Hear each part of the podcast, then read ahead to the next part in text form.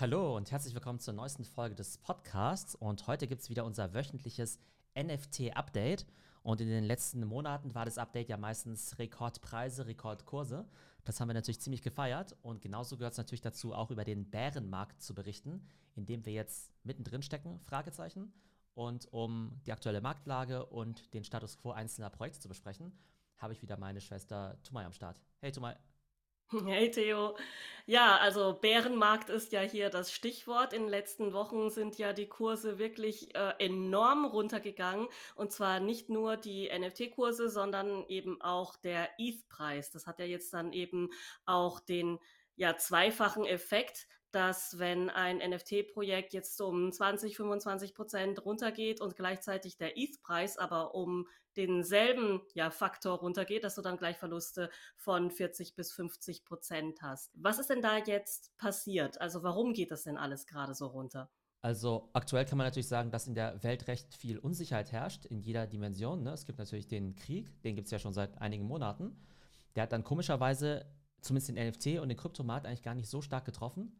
Jetzt merkt man aber schon, dass so langsam die Rezession kommt. Ne? Das heißt, es geht den Firmen halt wirtschaftlich schlechter. Selbst die großen Tech-Firmen wie Snapchat zum Beispiel, die sind jetzt ja mit Gewinnwarnungen rausgegangen. Auch andere gehypte Tech-Unternehmen, wie jetzt Gorillas zum Beispiel, die bauen jetzt total viele Stellen ab. Das heißt, insgesamt wird es halt ein bisschen ungemütlich in der Wirtschaft. Und es hat natürlich ähm, ja, zwei Folgen. Das eine ist natürlich, dass die Menschen selbst jetzt vielleicht nicht mehr in ganz so riskante Assets investieren wollen und sich dann vielleicht doch überlegen, äh, Moment mal, ist so ein Bild von einem Affen wirklich so viel wert wie ein Haus. Also war natürlich vorher auch schon eine legitime Überlegung, mhm. aber jetzt äh, in der Krise natürlich noch ein bisschen mehr. Und ähm, ja, ganz praktische Gründe. Viele Leute verlieren natürlich auch ihre Jobs und da gibt es natürlich auch weniger Kapital, um egal in welche Assets zu investieren. Wobei man ja insgesamt feststellen muss, dass, also klar, NFTs und Kryptos sind runtergegangen, aber da sind sie jetzt leider sozusagen nicht alleine damit. Auch wenn du jetzt in Aktien investiert hättest, sowas wie Netflix zum Beispiel, ne, dann wärst du jetzt halt 80% im Minus. Die relevante Frage für den NFT-Investor ist ja nicht nur, naja, sind jetzt die NFTs runtergegangen? Also in den meisten Fällen schon. Aber was wäre jetzt eigentlich in den letzten drei bis sechs Monaten besser gewesen, in NFTs zu investieren, also in Blue-Chip-NFTs oder jetzt eben in Tech-Aktien? Und da ist die Antwort halt nach wie vor wahrscheinlich Blue-Chip-NFTs. Ja, also sogar Blue-Chip-Aktien wie jetzt zum Beispiel Nvidia sind ja jetzt auch um 30 Prozent runtergegangen seit Anfang des Jahres. Und also momentan sieht halt alles schlecht aus. Ich habe das ehrlich gesagt schon ein bisschen früher erwartet, also in Anbetracht der ja, makroökonomischen Lage mit äh, Krieg und Zinserhöhungen und Fear and Greed Index und so weiter und wie sich dann auch der Kryptomarkt bewegt hat. Würdest du jetzt sagen, äh, auch als ja promovierter Volkswirt, dass bestimmte Märkte immer nachziehen? Also zum Beispiel, dass man sagen kann, okay, Aktienmarkt geht runter, dann folgt der Kryptomarkt und das ist dann Indikator dafür, dass dann kurz danach der NFT-Markt runtergeht oder hat das alles überhaupt keinen Zusammenhang für dich? Doch, die Sachen sind schon relativ korreliert miteinander. Also früher hätte man ja gerne gesagt, dass Krypto nicht korreliert ist mit zum Beispiel dem Rest der Wirtschaft oder mit Tech-Aktien weil es sozusagen eine ja, eigene Assetklasse ist. Am Ende sind es aber ja alles riskante Assetklassen. Das heißt, in den letzten Jahren, wo die Zinsen total niedrig waren, da hat ja jeder gesagt, naja, was soll ich mein Geld auf die Bank bringen? Was soll ich in konservative Aktien reingehen? Da haben ja alle quasi immer nur nach der nächsthöheren Rendite geschaut. Und es waren ja zuerst Tech-Aktien, dann war es Krypto, dann eben auch NFTs. Und äh, jetzt haben jetzt alle gerade verständlicherweise so ein bisschen äh, ja, kalte Füße bekommen und gehen aus allen riskanten Assetklassen so ein bisschen runter. NFTs sind da aber spannender Spezialfall, das kannst du nämlich auf zwei Arten sehen. Du kannst sagen, NFTs sind wirklich der allergrößte Quatsch in der heutigen Welt. Ne? Das ist das allerletzte, was Menschen brauchen. Und deshalb sollten die eigentlich gegen Null gehen, weil sie halt nichts wert sind. Oder du könntest sagen, naja, NFTs, das sind halt irgendwie so Liebhaberprojekte, das ist halt so wie Kunst. Und ähm, was nicht der Picasso, sage ich jetzt mal, der geht jetzt auch nicht gegen Null in der Krise. Oftmals sind sogar, ist sogar Kunst sogar noch krisenresistenter als andere Anlageklassen. Jetzt kann man natürlich darüber debattieren, ob jetzt irgendwie Affenbilder das gleiche ist wie Picasso, vermutlich nicht. Mhm. Aber es hat so eine gewisse Art von Liebhaber-Assets, was eh nicht besonders rational ist, ja. Und wenn du halt sagst, naja, wenn es im Boom schon nicht ganz rational hoch bewertet wird, dann wird es vielleicht auch in der Krise nicht sozusagen, wird auch nicht ganz rational da sofort ausgestiegen. Kann man auf beide äh, Perspektiven sehen. Die Daten, die ich mir ja immer gerne anschaue, ist ja das Transaktionsvolumen eben auf OpenSea. Und da sehen wir natürlich im Januar der absolute Rekordmonat von 5 Milliarden Dollar. Jetzt im Mai sind wir im Augenblick bei 2,3 Milliarden. Eigentlich jetzt auch nicht wenig. Das heißt, es könnte sein, dass wir bis Ende des Monats vielleicht auch auf 2,8 2,5, 2,8 Milliarden irgendwie hochlaufen.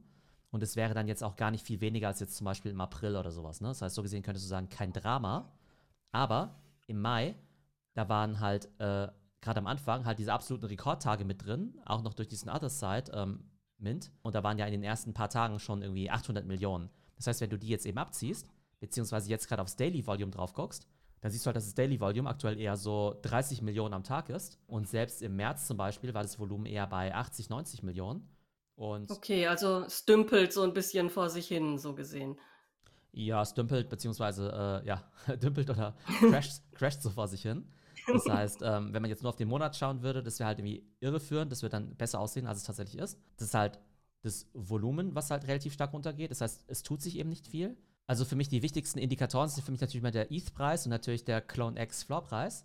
Wenn wir uns den ETH-Preis anschauen, dann sehen wir ja Anfang des Jahres bei 3000 gestartet, zwischendurch mal bei 3500, im November letzten Jahres noch bei 4800 und aktuell eher so bei 1900. Ne? Das heißt, vom All-Time-High ähm, sind wir jetzt irgendwie fast schon, naja, 60% runter, was natürlich nicht so cool ist. Dann gibt es natürlich noch den Clone X Floor-Preis, der ist ja Anfang des Jahres ja eben gestartet bei 4 ETH, ne? aber damals waren eben 4 ETH auch noch ne, irgendwie mehr, 12.000 Dollar oder so.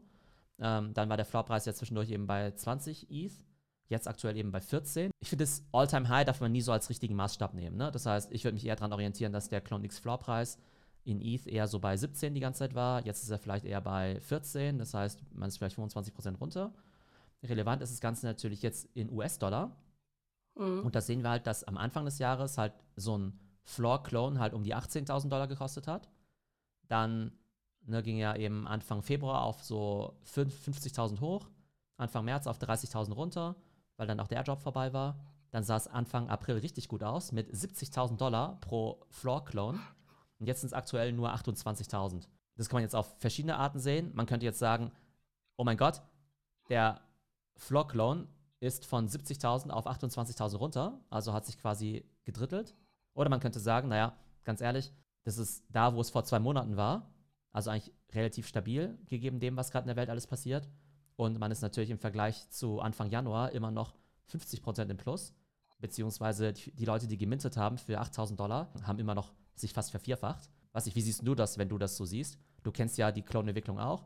Würdest du jetzt eher sagen, boah, krass, äh, von 70 auf 28 runter? Oder würdest du sagen, eigentlich relativ okay noch? Ja, das wäre jetzt auch eine Frage gewesen, die ich ja jetzt in den Raum geworfen hätte, einfach, ob das eher so eine psychologische Frage ist, wie man das Ganze sieht. Also ob man eben immer auf diesen hypothetischen All-Time-High-Wert schaut und sagt, oh mein Gott, ich habe da nicht die Gewinne mitgenommen und jetzt ist es gefallen, oder ob man vom Anfangspreis schaut und sagt, hey, ich bin ja eigentlich immer noch ganz gut dabei. Also ich würde sagen, wenn man jetzt von Anfang an mitgemintet hat, hat man vielleicht den Regret, dass man nicht auf dem Top-Wert die Gewinne realisiert hat, aber man hat trotzdem noch ein ziemlich gutes Geschäft gemacht, würde ich mal sagen. Blöd ist es halt, wenn man halt äh, ja da auf dem Peak reingefomot hat und jetzt dann mal schnell, ja, äh, wirklich, wirklich viel Geld verloren hat.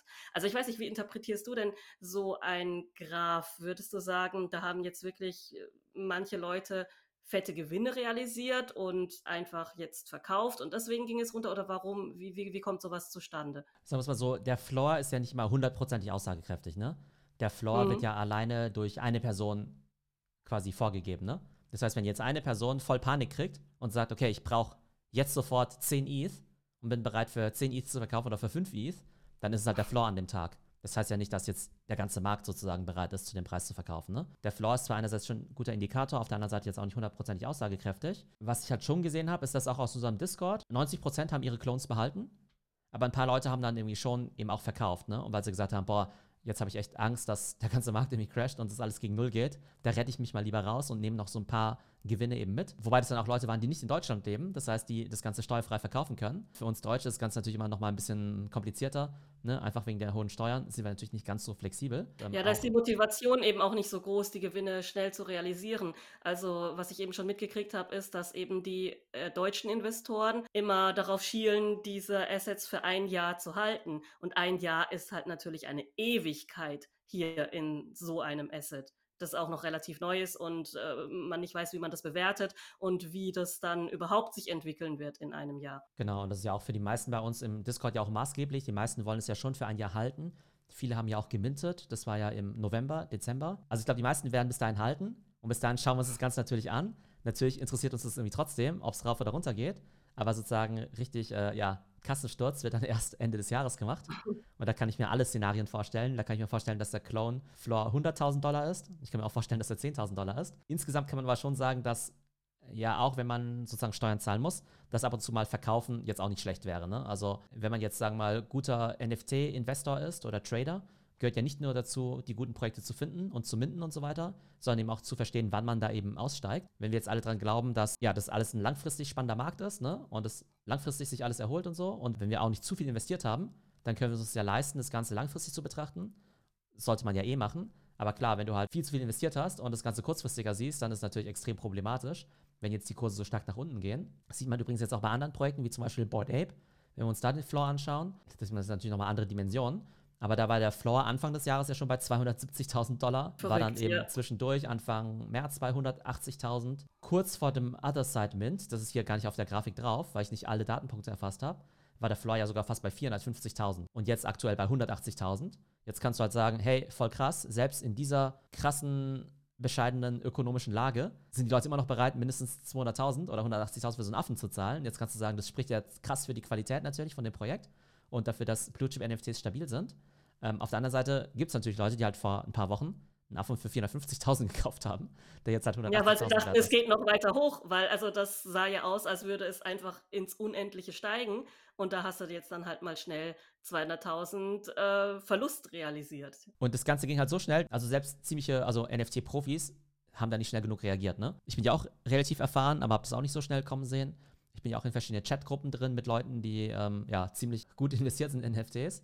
Die haben das auch nicht so schnell kommen sehen und die sagen sich aber alle, okay, das sitzen wir jetzt mal aus. Wir gucken mal, wie es weitergeht. Gucken wir uns mal ein paar andere Kollektionen an. Ich weiß nicht, Azuki, da war es ja auch so, da, da war ja ein Floor Azuki zwischendurch auch fast 100.000 Dollar wert.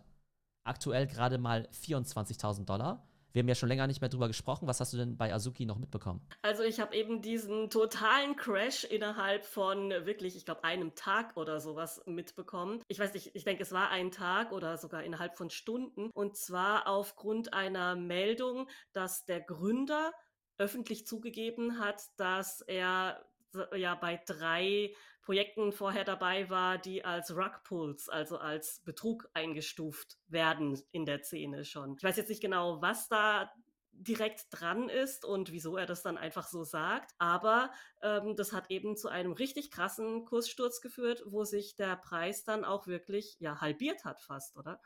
Ja, noch krasser, ne? Wenn wir uns das mal anschauen, 4. Mai war der Floor bei 31 ETH, am 12. Mai war er bei 8 ETH, das heißt, ist um 75 okay, mhm. runter innerhalb von ein paar Tagen. Genau, und der Hintergrund ist ja, dass der Gründer von dem Projekt, der ist ja anonym, das ist, der heißt, nennt sich Sagabond mit Z. Und dann hat er halt irgendwie, irgendwie so einen Blogpost gemacht, wo er gesagt hat, also das hat er so pseudophilosophisch so geschrieben, so, ähm, hey, äh, um ein tolles NFT-Projekt zu bauen, da muss man ja auch viel Erfahrung sammeln. Wir haben in der Vergangenheit auch viel Erfahrung gesammelt mit dem Projekt X haben wir das gelernt, mit dem Projekt Y haben wir das gelernt, mit dem Projekt Z haben wir das gelernt. Und haben alle nur gedacht, äh, nee, du hast nichts dabei gelernt, das waren einfach so Rugpull. Also bei NFT-Projekten, also ich meine, abgesehen davon, dass NFT-Projekte natürlich eh relativ wenig Substanz haben, ist immer so die Frage, was ist eigentlich quasi ein Betrug?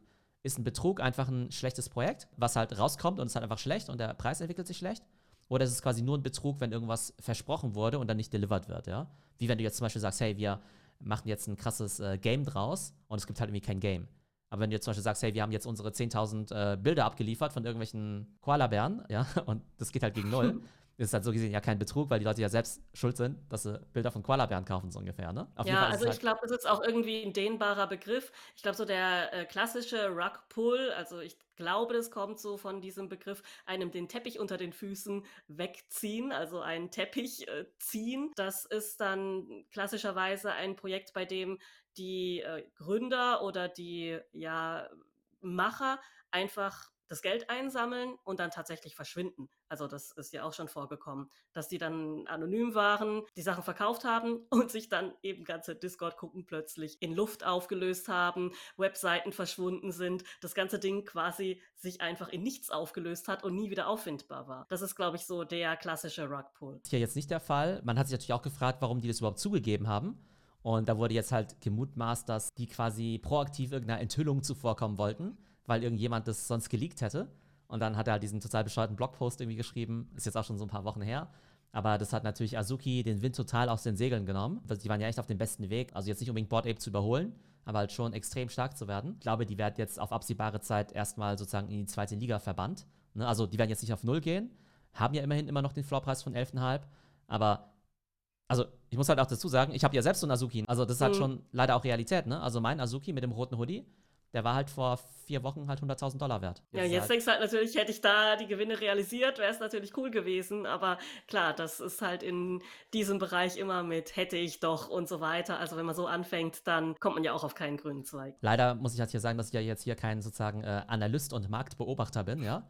Äh, der sich das Ganze entspannt äh, akademisch anschauen kann und analysieren kann, sondern da bin ich ja äh, schon recht involviert, im Guten wie auch im Schlechten. Ne? Und eine Zeit lang ging es eben nur hoch, jetzt geht es eben ein bisschen runter. Wir können ja nachher noch drüber sprechen, wie ich es so insgesamt sehe oder was meine Strategie ist, aber das gehört natürlich auch mit dazu. Aber hier im ganz konkreten Fall, ja, mein Azuki war vor ein paar Wochen 100.000 Dollar wert, jetzt hat er halt 80% an Wert verloren. Was ja, halt das doof ist. halt schon echt aua, ja. Ein kleiner Trostpreis, ich habe einen Airdrop bekommen, ja, von Azuki. Na, immerhin. und zwar müssen die jetzt, äh, müssen jetzt natürlich einiges gut machen. Und deshalb haben sie jetzt quasi als Airdrop quasi diese Jacke jetzt auf den Markt gebracht. Das heißt, du bekommst quasi diesen Azuki-Jacken-NFT, den du auch einlösen kannst, ähm, sozusagen gegen eine physische Jacke. Ich weiß nicht, wie findest du die jetzt? Also ich wollte gerade sagen, das sieht für mich jetzt ein bisschen oldschool aus. Das sieht für mich jetzt aus wie so eine weiß nicht, College-Bomberjacke aus den 80er Jahren, wo wir noch klein waren, wo die Leute eben diese Blousons getragen haben, reißt mich jetzt ehrlich gesagt nicht vom Hocker, aber vielleicht ist das ja jetzt modern und ich bin einfach jetzt zu alt dafür. Keine Ahnung. Also vielleicht auch noch Hinweis, genau, ähm, für die Podcast-Zuhörer, wir haben das Ganze ja wie immer auch als YouTube-Video. Da könnt ihr die ganzen Charts, Grafiken und natürlich auch die äh, Jacke natürlich auch in live anschauen. Mich hat es jetzt auch nicht so vom Hocker, ne? dafür, dass sie ja so eine mega Streetwear-Brand werden wollen. Ähm, sieht zumindest qualitativ irgendwie okay aus, aber ich würde jetzt auch nicht mit einer Bomberjacke rumrennen. Auch mit keiner, wo jetzt vorne irgendwie zwei Tiger drauf sind. Aber ja, und mit diesem abgesteppten auch. Also es sieht aus wie so eine Steppdecke oder sowas als Bomberjacke. Also insgesamt, finde ich, lässt das Design ein bisschen zu wünschen übrig. Aber immerhin, also dafür, dass mein Azuki im Wert um 80.000 Dollar gesunken ist auf Papier, habe ich jetzt immer noch diese Jacke bekommen, die jetzt 400 Dollar wert ist. Ähm, Na, immerhin. Genau. Kommen wir kurz zu den Moonbirds. Da ist ja so, da haben wir ja drüber gesprochen in der Vergangenheit, dass man die ja nesten kann. Ja? Nesten bedeutet ja, man baut quasi dem Vogel so ein Nest, wird dafür eben belohnt. Und jetzt ist es so, dass ich jetzt, äh, oder die meisten jetzt diesen Bronze-Status erreicht haben. Das heißt, man hat quasi 30 Tage lang genestet. Floorpreise bei Moonbirds sind irgendwie auch ganz okay. Ähm, wobei man auch sagen muss, All-Time High war ja 100.000 Dollar aktuell 50.000 Dollar. Also auch ganz schön runtergegangen. Als wir damals gesprochen haben, also direkt nach dem Mint, da war ja so der höchste Preis so ungefähr bei 40 ETH, der Floorpreis. Wie ist er denn jetzt momentan? So bei also 24. Hat sich das gut gehalten? 24, was okay, schon Okay, ist aber auch noch okay, ist. ja. Genau, mhm. aber halt mit dem geringeren ETH-Preis. Also das sieht man halt bei den durchgängig bei den Top-Kollektionen, dass da ungefähr, sagen wir mal, der Floor um 30% runter ist. Und da ETH ja auch nochmal um 30% runtergegangen ist, macht es in Summe ungefähr minus 50%, ja. Aber wie gesagt, immerhin noch besser als viele, viele, viele Tech-Aktien, die ja zum Teil an einem Tag um 30% runtergehen. Also alles ist ja. gerade volatil. Aber da gab es zum Beispiel jetzt auch einen Airdrop, da kriegt man jetzt irgendwie ähm, Oddities heißt das. Das heißt, jeder, der jetzt so einen Moonbird hält, hat jetzt quasi gerade diese Oddities bekommen. Das ist eben auch eine neue Profile-Picture-Kollektion, die wahrscheinlich jetzt in ein paar Monaten erst revealed wird. Ist jetzt auch 3 ETH wert, also 6000 Dollar immerhin. Das heißt, wir sehen halt, dass die großen Projekte offenbar jetzt wahrscheinlich auch mit Airdrops wahrscheinlich ihre Kunden irgendwie happy machen müssen oder sowas, ne? Aber immerhin bekommt man ein bisschen was. Ähm, aber wenn wir jetzt mal sozusagen den Bärenmarkt mal außen vor lassen, sieht man einfach, dass die großen Projekte immer Airdrops geben. Du als Investor könntest eigentlich sagen, hey, ich behalte immer das Hauptasset, mein Affen, mein Clone X, mein Azuki, mein Moonbird und kriege irgendwie neues Cash rein, indem ich zum Beispiel die Airdrops verkaufe. Ne? Bei Azuki hätte man ja diese Beans verkaufen können, bei Clone X zum Beispiel diesen Monolith und diese Wohnung und so weiter, bei Board Ape eben den Mutant. Also es ist eigentlich an sich schon relativ attraktiv, diese Blue Chip Projekte zu halten, weil du halt ständig quasi Assets und Liquidität nachgeschickt bekommst. Ja, die legen sozusagen immer goldene Eier, sofern sie halt wirklich so viel wert sind. Aber das ist ja eigentlich echt eine ganz interessante Mechanik dahinter. Was wir aber auch sehen, ist, dass halt auch vermeintliche Blue Chips brutal abstürzen können, ja. Also ich schaue mir hier mal Cool Cats an, ne? Cool Cats war das ja. Das war doch Zeit, riesig. Ja, das war ja riesig, Cool Cats. Ja, genau. Das war ja lange Zeit auch so das eins der großen äh, ja, Profile Picture Kollektionen. Da ist es auch so, dass der Floorpreis All-Time High bei etwa 15 ETH war, aber halt 15 ETH zu dreieinhalbtausend Dollar. Das heißt um die 50.000 Dollar. Aktuell ist so eine Cool Cat vielleicht noch um die 5.000 Dollar wert. Das heißt 90% Verlust, was halt echt ouch ist, ja. Ich habe ja auch mal eine Cool Cat damals gehabt, habe die damals auch wahrscheinlich für 8 ETH oder so gekauft, ne? also auch für fast 30.000 Dollar oder sowas, ne? Habe die dann auch ganz okay wieder verkauft. Ich glaube, mehr oder weniger Break-Even. Ähm, hätte ich die bislang gehalten, hätte ich halt 90% Verlust gemacht fast. Also echt. Äh, das ist ja echt unangenehm. Wahnsinn. Also das zeigt ja an der Stelle, also gut, ich trade ja nicht, kenne mich da jetzt auch nicht so gut aus, wie man so eine Strategie aufbauen würde. Aber für mich hört sich das jetzt so an, als würde man sicherer damit fahren, ja immer, wenn es halt gerade hochgeht, auf dem größten Hype zu verkaufen. Genau, das muss man definitiv eben auch lernen, ne? Also, dass man, also, dass die Assets eben total volatil sind. Ich glaube, das macht das Traden halt attraktiv, wenn du es halt gut kannst, ne? Also, ähm, mhm. ich, ich mache es ja nicht, ja. Also ich mache ja kein Trading in dem Sinne, deshalb kann ich nicht sagen, also ob ich es gut kann oder nicht. Aber das Interessante ist ja, haben wir ja schon öfter drüber gesprochen, ne? Also mit diesem Antizyklisch, das funktioniert ja meistens nicht. Also, auch zum Beispiel ETH, wenn der ETH-Preis bei fast 5000 ist, dann können die Leute gar nicht schnell genug kaufen, weil es ja auf 20.000 hochgehen muss quasi, ja. Jetzt bei 1800 traut sich irgendwie kein Mensch, weil es ja gegen Null gehen könnte, ja. Das heißt, es ja, ist halt immer so ein bisschen irrational und äh, das heißt, die Leute, die kaufen halt immer bei steigenden Preisen und verkaufen bei fallenden Preisen, ja. Deshalb gibt es dann halt diese krassen Marktdynamiken. Bei Cool Cats ist es vielleicht nochmal ein bisschen speziell, weil da so gesehen das Projekt jetzt auch nicht wirklich delivered hat. Ich glaube, bei Cool Cats war ja immer das Potenzial, so ein bisschen zu sagen, hey, die sehen ja ganz cool aus, diese Katzen, ganz niedlich, die haben ja das Potenzial, jetzt so eine Art IP, Comicfigur, Cartoonserie, Comic zu werden. Die haben sich dann ziemlich damit vertan, weil sie gesagt haben, hey, wir wollen irgendwie so ein Spiel werden, ne? quasi so ein Spiel mit so Tokens und so weiter. Aus meiner Sicht alles bislang im NFT-Space, was jetzt irgendwas mit Token und so äh, was machen wollte, ging halt irgendwie total, also daneben auch diese komischen Creeps und so weiter. Diese Währung geht immer ziemlich schnell gegen Null. Ähm, Ape-Token, ja auch ein Desaster, ja, war ja zwischendurch bei 27 Dollar Jetzt glaube ich gerade bei 5 oder 6 Dollar oder sowas, ne? Das heißt echt ultra volatil. Das heißt, ich glaube, der Wert von so einer NFT-Kollektion liegt tatsächlich darin zu sagen, hey, das ist irgendwie meinetwegen, du bist irgendwie Mitglied von diesem Club, das ist meinetwegen eine IP. Äh, das gibt dann vielleicht irgendwie wie bei Artefakt, dann halt vielleicht ist es wie so eine Fashion-Brand oder sowas. Aber irgendwelche Games mit irgendwelchen Coins und so weiter, das ist halt schon extrem spekulativ. Von der weiß ich jetzt auch nicht so wirklich, wie das eben mit diesem Other Side dann eben auch laufen wird. Ja gut, die haben vielleicht auch einfach nicht die Expertise dafür. Also jetzt mal wirklich gute Games zu schaffen oder gute Games-Mechaniken oder eben auch mal so eine Währung herzustellen. Da gehört ja schon ein bisschen mehr dazu, als jetzt einfach so ein paar Bilder auf den Markt zu werfen und da ein bisschen Hype darum zu erzeugen. Also es ist natürlich eine ganz andere Expertise und bei Other Side bin ich dann jetzt auch ein bisschen skeptisch, ja. Also auch wenn sie jetzt die Expertise haben oder sie die sich einkaufen, das dauert halt echt ziemlich lange, ein gutes Game zu entwickeln. Von daher weiß ich jetzt nicht. Ähm, aber trotzdem, man stellt halt trotzdem fest, dass halt immer noch relativ viel Other Side gekauft wird und auch diese Kodas nach wie vor ziemlich gut weggehen.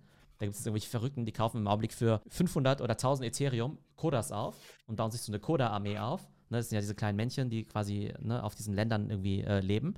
Ähm, das heißt, die Leute, die wissen offenbar irgendwas, was wir alle nicht wissen und äh, decken sich jetzt im Bärenmarkt mit diesen ganzen Kodas ein, aber eben auch für Hunderttausende oder Millionen von Dollar.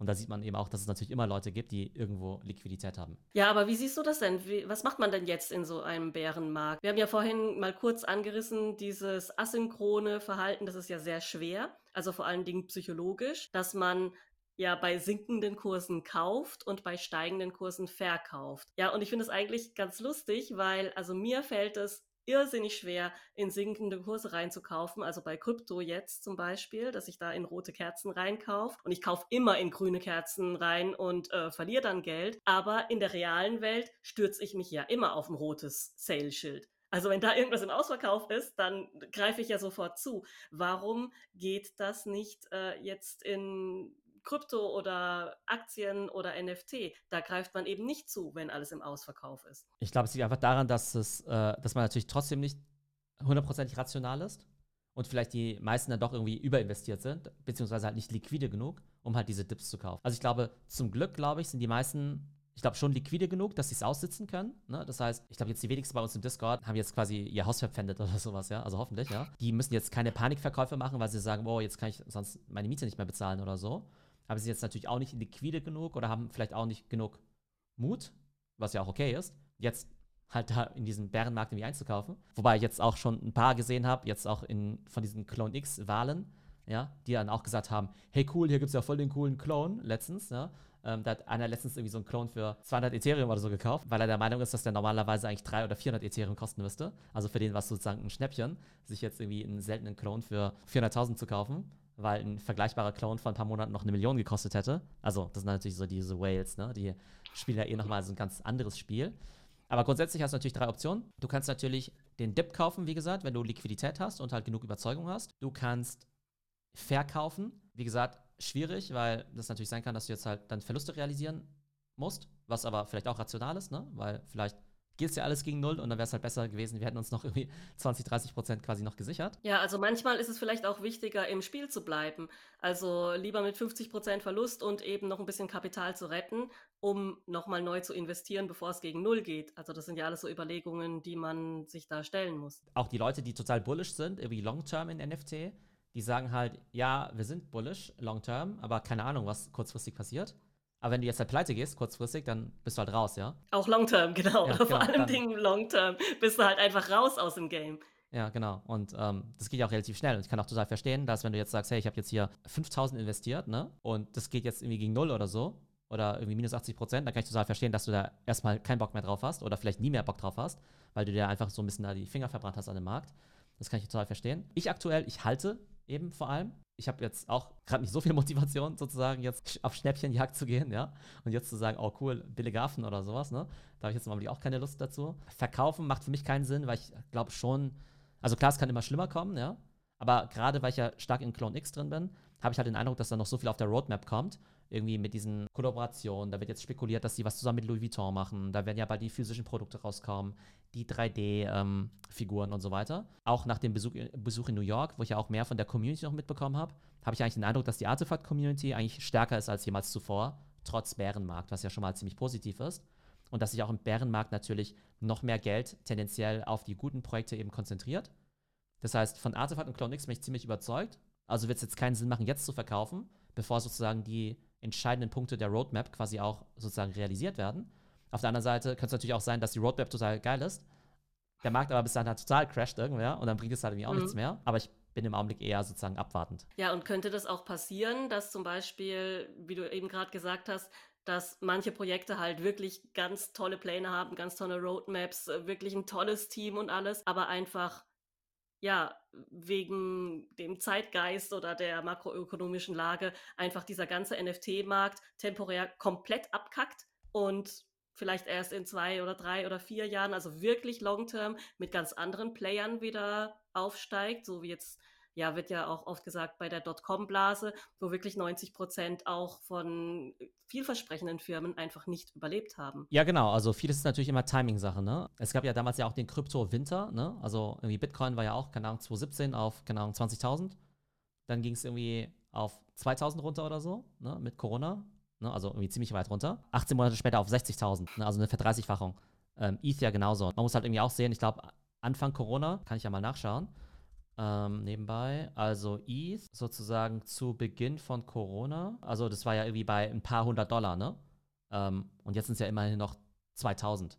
Ne? Das heißt, jetzt kannst du halt sagen, ja, ETH ist halt irgendwie minus 70 Prozent versus All-Time High. Oder du kannst halt sagen, ja, das ist irgendwie 10x ja im Vergleich von, von vor, ne, irgendwie, keine Ahnung, zwei Jahren oder sowas. Der langfristige Investor wird natürlich sehen, dass es halt irgendwie im Plus ist.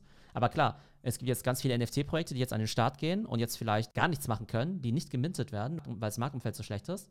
Kann natürlich auch sein, dass es welche gibt, die irgendwie eine andere Art von Finanzierung haben wollen und jetzt überhaupt nicht mehr zum Zug kommen. Das heißt, so ein äh, Yuga Labs, die haben das schon perfekt gemacht, dass sie sich A, ihre 4 Milliarden Bewertung gesichert haben, ja, äh, vor ein paar Monaten, sozusagen, als alles ganz weit oben war. Und mit ihrem komischen äh, Land Sale, da ja auch 300 Millionen eingesammelt haben. Wenn eine und dieselbe Kapitalerhöhung oder eine und derselbe Land Sale heute stattfinden würde, wird der wahrscheinlich dramatisch schlechter ausfallen. Von der glaube ich schon, dass jetzt viele Projekte, vielleicht auch gute Projekte, sozusagen total untergehen werden. Aber normalerweise ist es ja so, dass sozusagen nach dem Bärenmarkt dann ein paar extrem starke Player eben entstehen. Wahrscheinlich Yuga Labs und Artefakt. Und im NFT-Space kann man halt nicht sagen, also da sozusagen ja jede Woche wie ein Jahr ist. Also kann ich jetzt auch nicht sagen, wann der Bärenmarkt aufhört, ja. Also ob der Bärenmarkt jetzt wirklich zwei Jahre dauert oder vielleicht wir in zwei Monaten wieder über All-Time-Highs sprechen. Aber insgesamt glaube ich, dass ähm, ja der, das gesamte ökonomische Umfeld gerade eher schwierig ist. Ja, also müssen wir auf jeden Fall mal beobachten. Ich finde es ja super spannend, obwohl ich überhaupt nicht äh, richtig investiert bin. Macht es für mich jetzt natürlich einfacher, das ein bisschen unemotionaler und analytischer zu betrachten. Aber ich bin wirklich gespannt, worüber wir jetzt nächste Woche oder auch in zwei Monaten reden werden. Ja, und abschließende Frage, wie ist denn die Stimmung allgemein so im Discord? Was hast du da für eine Wahrnehmung gerade momentan? Ich würde sagen, die Stimmung ist verhältnismäßig gut, ja, trotz Bärenmarkt. Was für mich ein Indikator ist, dass die Leute nicht überinvestiert sind, was ich natürlich stark hoffe. Ich glaube, manchmal finden es die Leute sogar ganz entspannt, ja, weil ähm, wenn sozusagen Bärenmarkt ist, dann ist halt auch nicht so viel los. Da musst du halt auch nicht irgendwie fünf Stunden am Tag auf Discord verbringen. Das ist ja eher. Kann man sich wieder anderen Dingen widmen, joggen ja, gehen, irgendwie Dingen was widmen. lesen, genau. Das war ja auch so, dass wir, dass ja auch im Februar, März es ja relativ ruhig war im Discord, ne? Also auch weniger Aktivität.